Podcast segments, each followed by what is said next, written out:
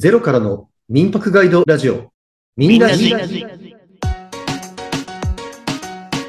この番組では、5つ星民泊ホストの哲郎と、民泊に興味はあるけど、どこから始めていいのかすらわからない勇気の二人が実践的な民泊知識をシェアし、またリアルな民泊事情や実際の経験談を面白く共有していきます。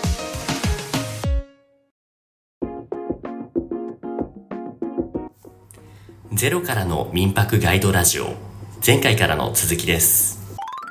あとさらにハードルがあって、あの、民泊 OK っていうふうにオーナーさんが言ってるというマンションとかアパートがあって、やったと、はい。賃貸をしたとしても、実はこの後の落とし穴があることがあるんですよね。あら、あのですか？うんはい。それは、自動火災報知器が、あの、マンションについてるかどうか、あと全部屋についてるかどうかっていうのを確認した方がいいんです。自動火災報知器。なんか前は回、前々回ぐらいにね、話した、あれですかね、小学校とかに置いてあるような、ポチッとしてブーってなるような、すごく大台、おでっかいものではなくてもいいんでしたっけ？えっ、と、まあ、マンションの回数によるんですけど、そういうでかいものがあった方が安全なんですよね。で、そういう自動火災報知器の、なんかでかいコントローラーとかが、あと自動火災報知器が全部屋についてると、おそらく民泊はやりやすい。でも、そうじゃないマンションもあるんです。マンションによって異なるんですけど、でそうじゃないマンションで民泊申請出しちゃう。あの、オーナーさん OK と言ってると。管理規約もないと。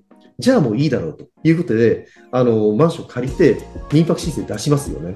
はい。そうすると、保健所は OK って言ってくれるんですけども、はい消防署が自動火災報知器をきちんと全部屋につけてくれっていうことがあるんです。え、自分たちの民泊をやるであろう部屋だけじゃなくて、だけじゃなくて他の部屋全部にもつけろって言われるんですか？そうなんですよ。あの、これも消防署によって違うんですけども、え多くの場合は、あのマンションの中に民泊ができると、それって宿泊事業と共同住宅が両方ある複合施設っていう、まあなんかあの、イオンモールみたいなことになっちゃうんですけど、イオンモールになっちゃったら、すべての、そのテナントに自動火災報知器を入れなくちゃいけないってことになるんですね。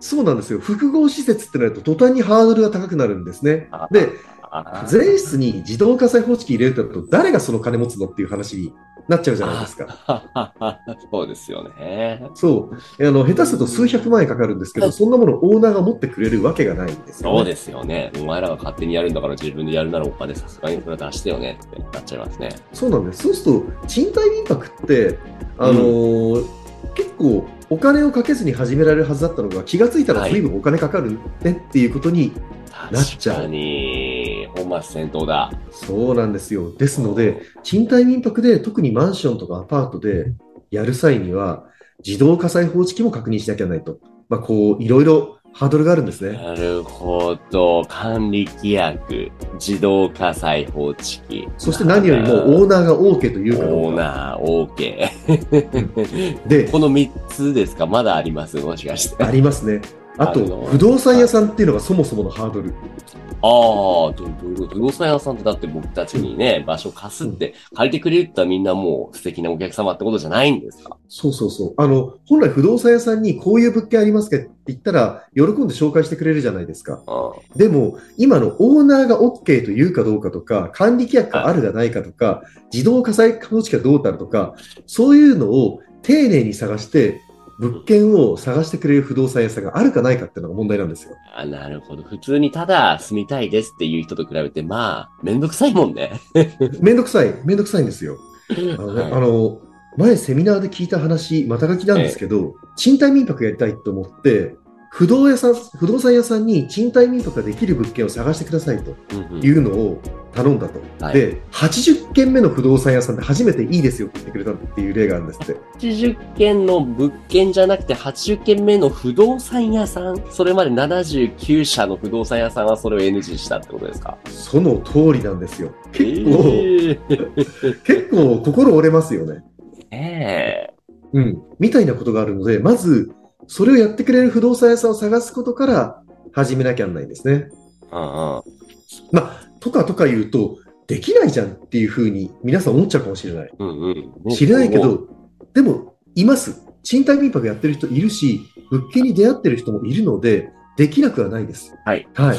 結構ハードルは高いんですけれども、まあ、ちょっと最初はやっぱりコストが安い分、努力をしなきゃならないっていうのは賃貸民泊なのかなと思いますね。そうですね。お金以外の部分で、そのもう足で稼ぐみたいな部分も話ですよね。そうですね。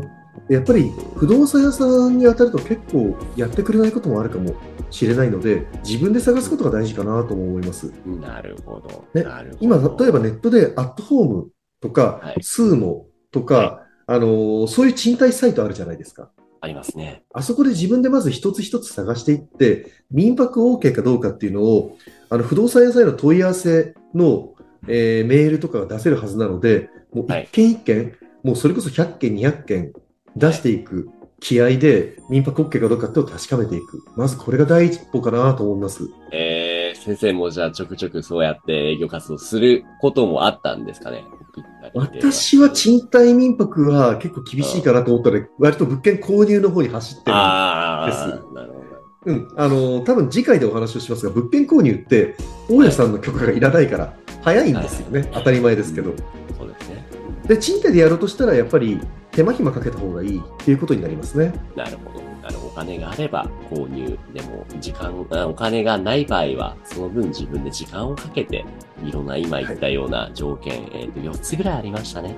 えっ、と、オーナーさんの許可の確認、そして管理規約の確認、はい。で、自動火災報知器の確認。で、そして不動産屋さん不動産屋さん。そうですね。は うわーなるほど。でですね、一つ裏技があって、今あの、民泊関係のコミュニティっていうんですか、セミナーとかってたくさんあるんですよ。はい。ええでそういう中には、結構あの月いくらかお支払いすると、定期的に民泊 OK な物件を紹介してくれますよという、そういうセミナーもあるらしいです。おー、なるほどね。なるほどね。まあ、そういうところに入るっていうのもありますが、結構な競争率らしいという噂を聞くので、こういうのに入ってるのは本当自分だけじゃないですもんね。そうなんですよ。大体コミュニティとかセミナーとかで100人ぐらい入っていて、そこで奪い合いになっちゃったりするんですよね。ねねね。ごめんなさい、暗い話ばっかりですけれども、まあ、あのーとはいうものの、賃貸物件に出会って、ええあのーもうものすごい稼いでる人もいる。まあ、もちろん稼ぐだけじゃなくて、はい。そこで、あの、たくさんのお客さんといい出会いをしている人も多いので、ハードルは高いけど、賃貸民泊、あのーうんうんトライしてみる。まずは自分で一つ一つ物件を確認して、自分で一つ一つ民泊 OK かどうかっていうのを確認する。まあ、そんなことを始めてもいいのかなと思います。ハードルが高いことを今日聞きましたけれども、まあでもはい少なくとも、ただ何も考えずに、その、例えばじゃあオーナーさんが OK って言うから、借りますっていうムーブはせずに、すべての不安、懸念事項をちゃんと確認した上で進むっていうのが大事っていうのを今日学びました。ありがとうございます。おっしゃる通り、おし、ゆうきさんおっしゃる通りなんですよ。あの、なんでこんな難しいことを言うかっていうと、え民泊 OK っていう物件に飛びついちゃって、契約した後でドハマりする人ってよく見るんですよね。えやっぱいるんですね。ええだって今のように散々ハードルがあるじゃないですか。ええ散々ハードルをクリアした上で、最後に本当にお客さんを集客できるかどうかっていうところまできちんと検証して借りてる人ってあんまりいないんですよね。え どうしてもね、目先のね、早くお金が入るようになりたいとか、お客さんの購入したいっていうところばっかり考えて、いざやってみたらダメでしたっていうパターンね。いや、そうなんですよ。だから、賃貸とはいえど、契約する前にいろんなことを検証する。で、それやっぱり、あのー自分で初めての時って、消防法も難しいし、管理規約もまだ見てないし、一体いくらで、えー出せば、あの、お客さんが泊まってくれるかわからないと思うので、やっぱりその辺は民泊の経験のある人とか専門家とかに相談をしてから賃貸契約をしてほしいと思いますね。はい今日は民泊の部屋探し、賃貸民泊編について話しましたというところで、先生、はい今日もありがとうございました。ありがとうございました。はい。えー、それではエンディングですね。はい。はい。というわけでお送りしました、ゼロからの民泊ガイドラジオミンラジ。番組では今後も未経験者でもわかる民泊関連情報や体験談を共有していきます。ポッドキャストや Spotify でお聞きの方は、高評価、レビューもいただけると活動の励みになるので、ぜひよろしくお願いします。今回はここまでです。ありがとうございました。ありがとうございました。